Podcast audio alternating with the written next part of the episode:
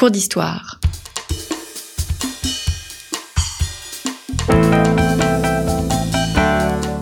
Une émission de la rédaction de Storia Voce.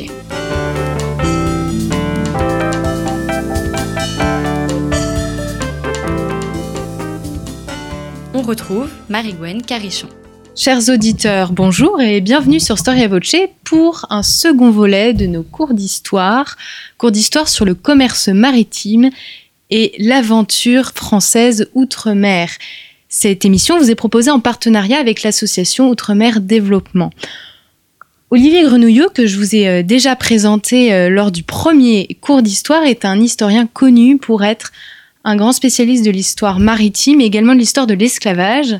Olivier Grenouillot qui vient nous parler aujourd'hui du second système colonial français à l'époque contemporaine. Bonjour Olivier Grenouillot. Bonjour. Quand on imagine euh, l'époque contemporaine, on l'imagine souvent en rupture par rapport à l'époque moderne, euh, une fracture qui serait née en fait de la Révolution euh, française. C'est un cliché historiographique au sujet du système colonial il y a en fait une vraie continuité entre ce système colonial de la fin du XVIIIe et ce système et un système colonial qui se transforme, mais qui se transforme dans la continuité au XIXe siècle. Euh, oui et non. Oui et non. Euh, il y a des éléments de rupture forts. La, perte de Saint-Domingue, euh, qui est la partie ouest de Saint-Domingue, qui était l'élément central du système colonial français, l'Ancien Régime. il est vrai qu'après 1815, la France récupère ses possessions antillaises, sauf Saint-Domingue, bien sûr, mais la Martinique, la Guadeloupe, et que la Martinique et la Guadeloupe, après 1815, sont orientées vers un tout sucrier. Et la production de sucre dans les Antilles françaises après 1815 augmente. Euh, il est vrai aussi que dans les 1840, euh, c'est l'île de la Réunion euh, qui voit la, plantation se développer et être orientée également là massivement vers le sucre. Donc de ce point de vue-là, il y a bien la perte de Saint-Domingue, mais il y a un renouveau du, du sucre colonial géré après 1815 rupture rupture parce que momentanément, euh, je dirais que les ports de la façade atlantique qui étaient impliqués dans le commerce colonial à la fin du XVIIIe siècle sont touchés de plein fouet euh, par euh, la crise à partir de 1792. rupture également parce qu'il y avait un système colonial à la fin de l'Ancien Régime sans qu'on ait conscience d'avoir un empire colonial et rupture parce que finalement la France se constitue ce qu'on appelle un second empire colonial, mais c'est presque le premier véritable. Elle se le constitue euh, en gros dans la seconde moitié du 19e siècle. Donc si vous voulez, chronologiquement parlant, entre euh, la révolte de Saint-Domingue, 1791, et puis les années 1850 et après, il se passe quand même euh, plus d'un demi-siècle d'interruption. Voilà. Donc il y a des éléments de rupture forts, mais également des éléments de continuité moins connus le fait que finalement, dès la fin du XVIIIe siècle, avant la Révolution, on imagine dans les bureaux euh, parisiens des ministères, on imagine euh, des solutions de repli, une sorte de réorientation du commerce colonial. On pense à, l'Égypte, on pense euh, au Sénégal, et, finalement ces, projets font, long feu, mais finalement ils se concrétisent parfois. le Sénégal et l'Afrique l'Afrique intérieure, il ne se concrétise parfois que euh, plusieurs décennies après. Mais si vous voulez, on y pense déjà avant la Révolution. Hein. Élément de continuité, parce que dans les ports, s'il y a des familles qui sont touchées de plein fouet par, euh, la crise économique, par l'interruption du commerce colonial, d'autres familles finalement s'adaptent. Alors s'adaptent en, en réorientant leurs investissements. les négociants euh, investissent énormément dans, l'armement maritime, mais lorsque les temps sont difficiles, ils se euh, replient un petit peu sur la terre. Euh, la Révolution française, même on peut acheter des biens nationaux. Donc il y a une, sorte de réorientation des, des fortunes.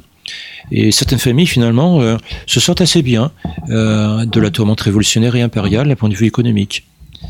Et ce qui fait que dès 1814, première indication de Napoléon, il y a déjà à Nantes et ailleurs des armateurs, en fait des sociétés de commerce qui sont, qui sont créés chez les notaires, officiellement constitués pour armer à la traite.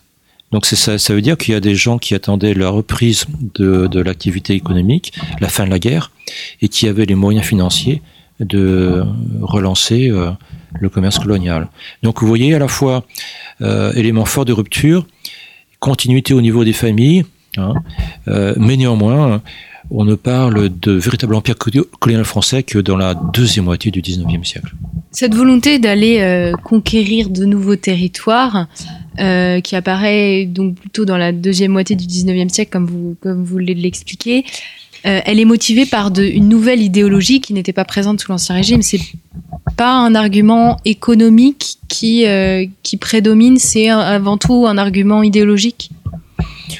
Alors on a on a avancé euh, pas mal de choses et, je dirais euh, d'un point de vue pédagogique, euh, ce qu'utilisent souvent les, les professeurs, c'est le fameux discours de Jules Ferry, 1885 à la Chambre, où il défend un peu l'expansion coloniale au Tonkin et puis où il cherche des justifications à l'expansionnisme colonial. Et dans un texte très court, enfin relativement court, il nous fournit tous les arguments utilisés finalement souvent dans des textes différents. L'argument économique, il faut trouver des débouchés à l'industrie française. Euh, l'argument aussi, je dirais militaire, il faut des bases euh, pour euh, que la marine puisse se, réparer, se développer, etc. L'argument aussi de civilisation, entre guillemets, Jules Ferry dit, j'ouvre les guillemets, hein, qu'il faut civiliser les races inférieures. Euh, et on ferme les guillemets. Donc, euh, vous voyez, euh, tous les arguments sont, utilisés. Et puis, d'ailleurs, Ferry parle aussi d'arguments plus proprement politiques, parce qu'il nous dit en substance que toutes les puissances d'Europe se lançant dans la voiture coloniale, si la France ne le faisait pas, ça voudrait dire abdiquer. Voilà. Alors, parmi toutes ces raisons, lesquelles ont joué vraiment? Je dirais que ça dépend du milieu que vous étudiez.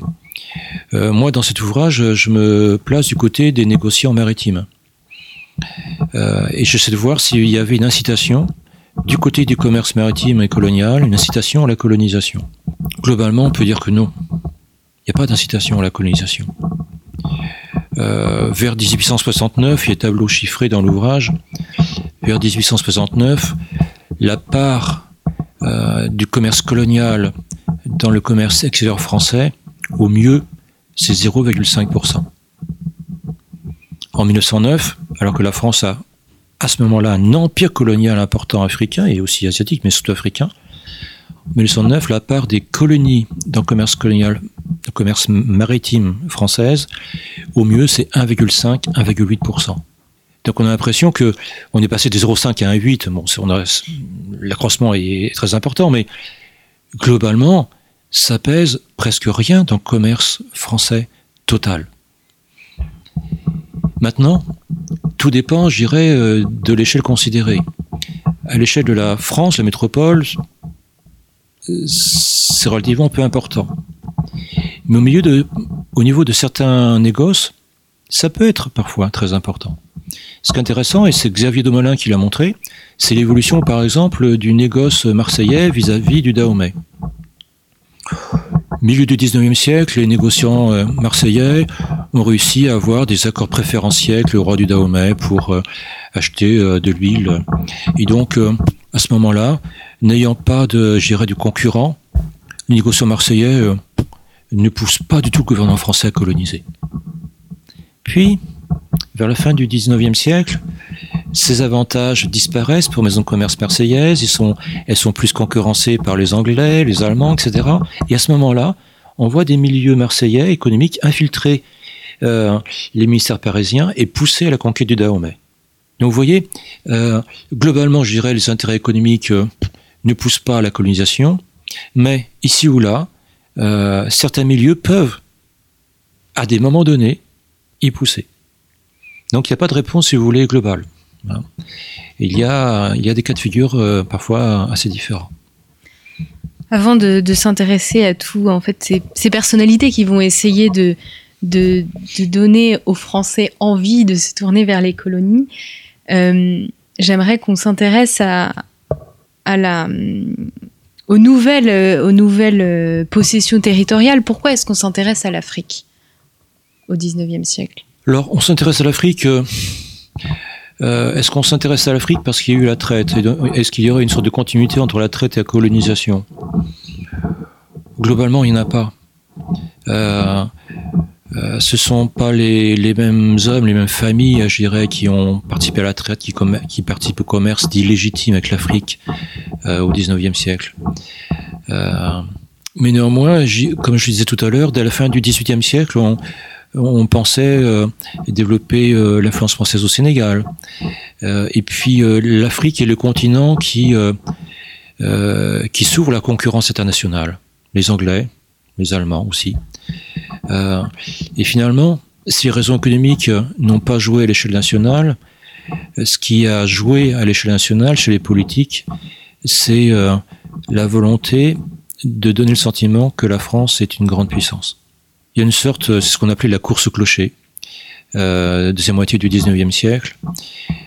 C'est l'époque où finalement euh, on, compte, on mesure l'influence d'un pays au nombre de kilomètres carrés au nombre d'habitants. Et, les colonies, euh, justement, euh, participent de cette euh, image de grandeur et de puissance. Et ce sont en grande partie des arguments politiques qui poussent, qui poussent la colonisation. Qui sont les lobbies qui vont essayer d'inciter à la colonisation, notamment à partir des années 1880 alors comme je disais, euh, euh, il peut y avoir parfois quelques lobbies euh, émanant du, négoce, de quelques milieux industriels, mais c'est localisé dans le temps et dans l'espace. Il y a tout un milieu finalement, toute une sorte de partie entre guillemets coloniale entre guillemets parce que tout cela il n'y a rien d'homogène dans tout cela. Ce sont des c'est un regroupement un peu hétéroclite de gens qui s'intéressent finalement au monde colonial. On a des sociétés de géographie on a on a l'armée qui, qui pousse aussi on a des politiques. Et donc se constitue un, un parti colonial en France et qui euh, est favorable à l'expansion alors pourtant, euh, et vous, vous, le citez dans votre ouvrage, en 1905, euh, l'homme politique Étienne Clémental euh, dit donc tient le propos suivant des colonies, je ne savais pas qu'il y en avait autant, alors qu'il était en train d'admirer une carte des possessions coloniales. À partir de quand il y a une vraie conscience nationale que il existe un empire français? Est-ce que cette conscience, elle a fini par s'inscrire dans l'esprit des Français ou finalement ça a toujours été un rêve un peu lointain? Qui n'a jamais eu une place vraiment importante dans la politique française si, ça a une place importante dans la politique française, puisque ces rivalités coloniales ont, poussé parfois euh, pratiquement la, France à faire la, guerre à l'Angleterre, hein, Fachoda. Hein. Euh, donc euh, tout cela a compté en matière de politique internationale, de diplomatie. Pour les Français, pour les métropolitains, je dirais que dans les années 1880, euh, la question coloniale est encore disputée. C'est pour ça que Jules Ferry à l'Assemblée doit essayer de nous dire, euh, euh, multiplier les avantages possibles de la conquête coloniale, parce que finalement les députés auxquels il parle sont pas convaincus du tout de cela il y a des oppositions à l'expansionnisme colonial. Il y a tous ceux qui pensent que finalement l'essentiel c'est la revanche contre l'Allemagne, reprendre l'Alsace à la Lorraine, et que tout ce qu'on fait ailleurs c'est finalement euh, euh, c'est ne pas utiliser des forces pour euh, ce qui est l'objectif essentiel. Et puis une opposition aussi de, gauche euh, à, l'expansionnisme colonial.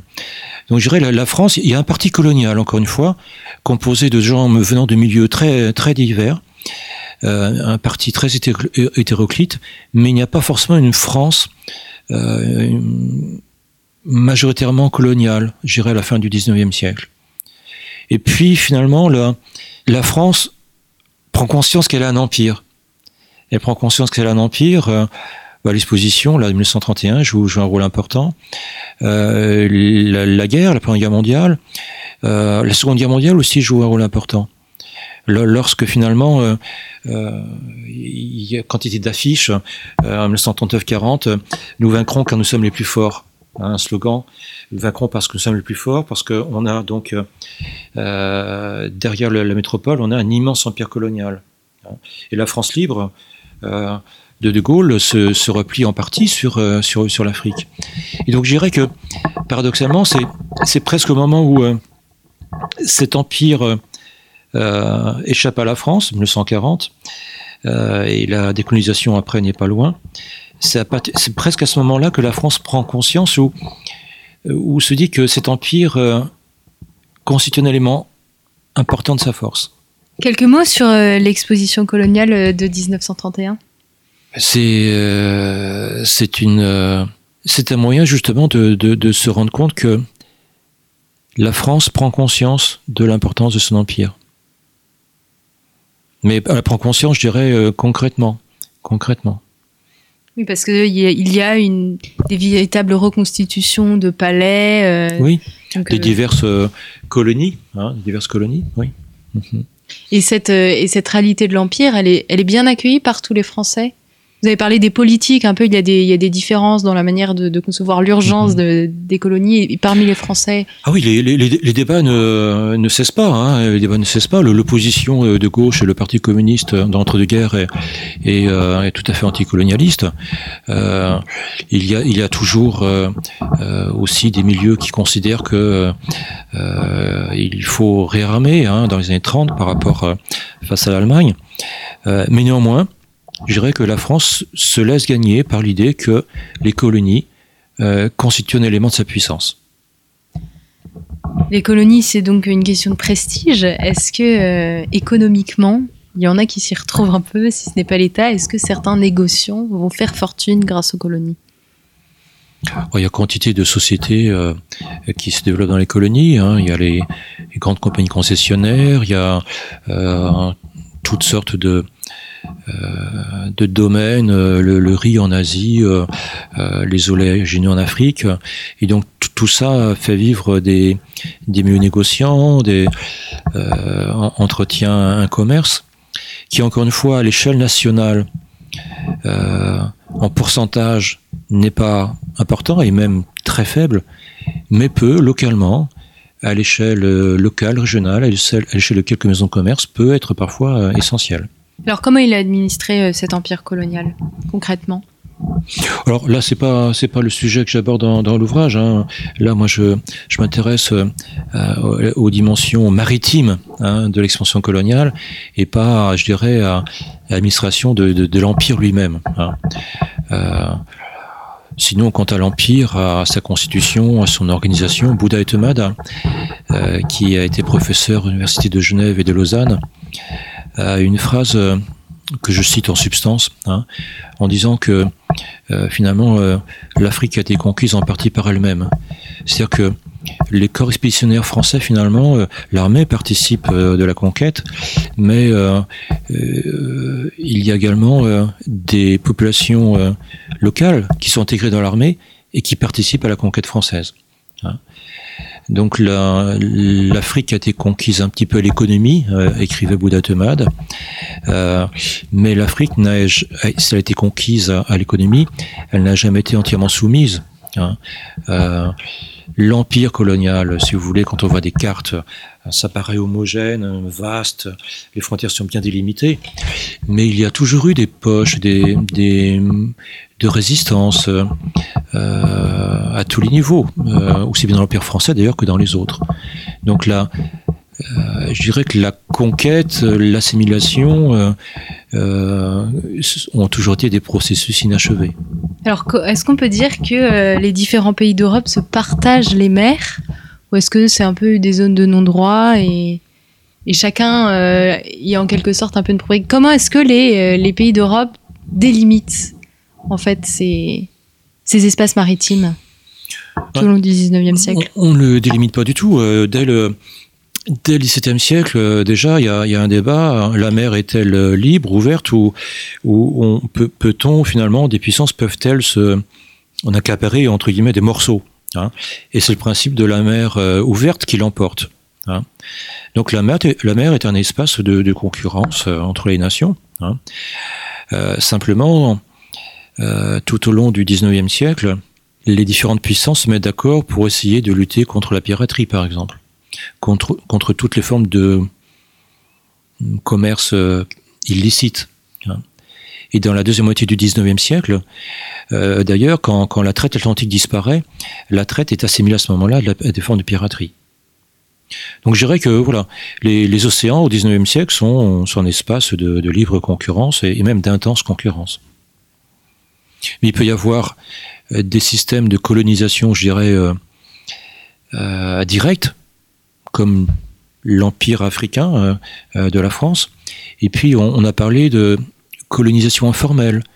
Euh, c'est la puissance britannique, par exemple, sur certains pays d'Amérique latine.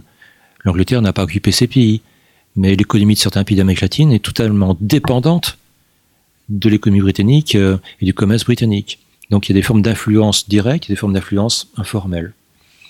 Qu'est-ce qui distingue euh, dans les grandes lignes un, voyage et une expédition maritime sous l'Ancien Régime, donc vers les colonies bien entendu, et une expédition au 19e, 20e siècle? Surtout au 19e bah, Si on se place du point de vue de la France, étant donné que finalement, euh, euh, ce qu'on va chercher dans le monde colonial, c'est à peu près la même chose qu'au XVIIIe siècle. Hein. C'est du sucre. Et puis, bon, en Afrique, la nouveauté, ce sont des oléagineux, ce sont des bois, c'est quantité d'autres produits, du riz en Asie. Mais d'un point de vue maritime, euh, je dirais que les, les seuls changements, c'est euh, l'augmentation euh, du tonnage des navires. Hein. XVIIIe siècle, hein, des navires de commerce, je dirais, atlantique, c'est entre 200 et 400 tonneaux euh, deuxième moitié du 19e siècle, c'est la révolution des pondéreux. Euh, en partie euh, du fait du commerce colonial, mais aussi en partie, plus encore, du fait de la révolution industrielle. C'est-à-dire qu'il faut faire venir des matières premières, du charbon par exemple. Et donc il faut des navires capables de transporter énormément de tonnes de, produits. La révolution des pondéreux. Euh, donc on passe en gros de navires qui peuvent pouvaient faire 200-400 tonneaux au XVIIIe siècle à des navires qui vont faire 1000 tonneaux et beaucoup plus au XIXe. On passe de la voile à la vapeur également. Hein. Bref, il y a une sorte de ça participe de ce qu'on appelle la révolution des transports. Hein, et le transport maritime joue un rôle essentiel dans cette révolution-là. Quels sont les grands ports en France qui sont des, pôles importants pour euh, des, des plaques tournantes en fait du commerce maritime? Sont en, partie les mêmes qu'au XVIIIe siècle. Simplement, euh, je dirais que leur euh, la hiérarchie a un peu changé. Euh, Marseille, Marseille, Marseille et Le Havre se développent énormément au XIXe siècle. Hein. et la France atlantique, je dirais, et ne l'emporte pas comme elle l'emportait à la fin du XVIIIe siècle. Jacques Marseille, il, parle de, de Boulet au, au, sujet de l'empire colonial et vous, vous l'expliquez vous, l'exprimez très, très bien dans votre ouvrage. Euh, L'Empire, c'est devenu un boulet à quel niveau? Économiquement ou pas seulement? Alors, ça, c'est la thèse de Jacques Marseille sur l'Empire euh, colonial français et puis l'économie.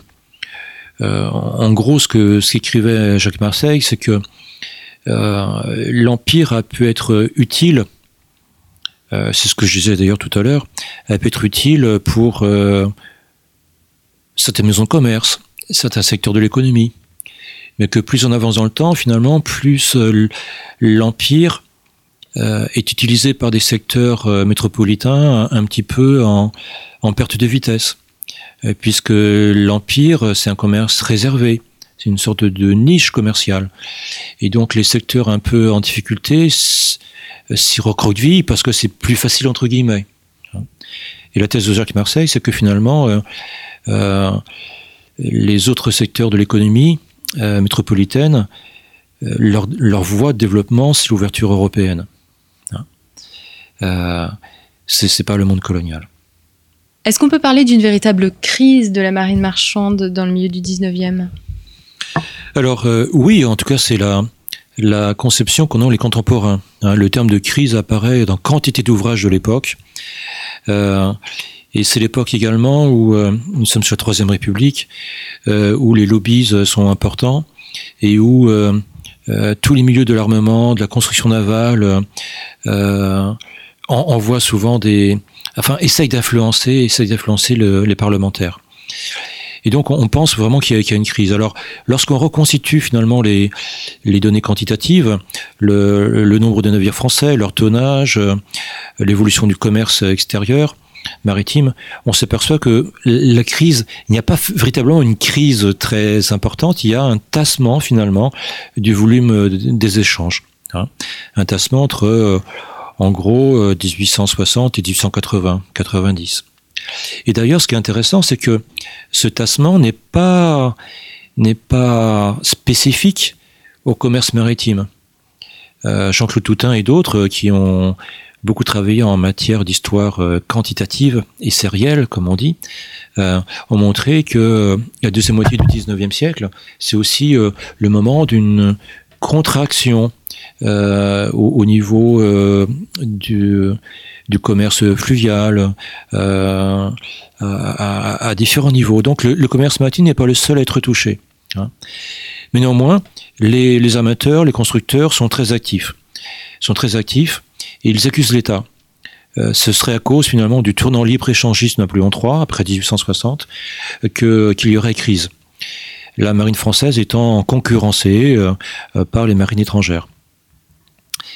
Et puis se développe dans la, à la fin du 19e siècle une autre interprétation plus libérale finalement de, de la crise entre guillemets. C'était pas l'État qui serait le bouc émissaire, ce sont les négoces maritimes qui se seraient pas assez modernisés.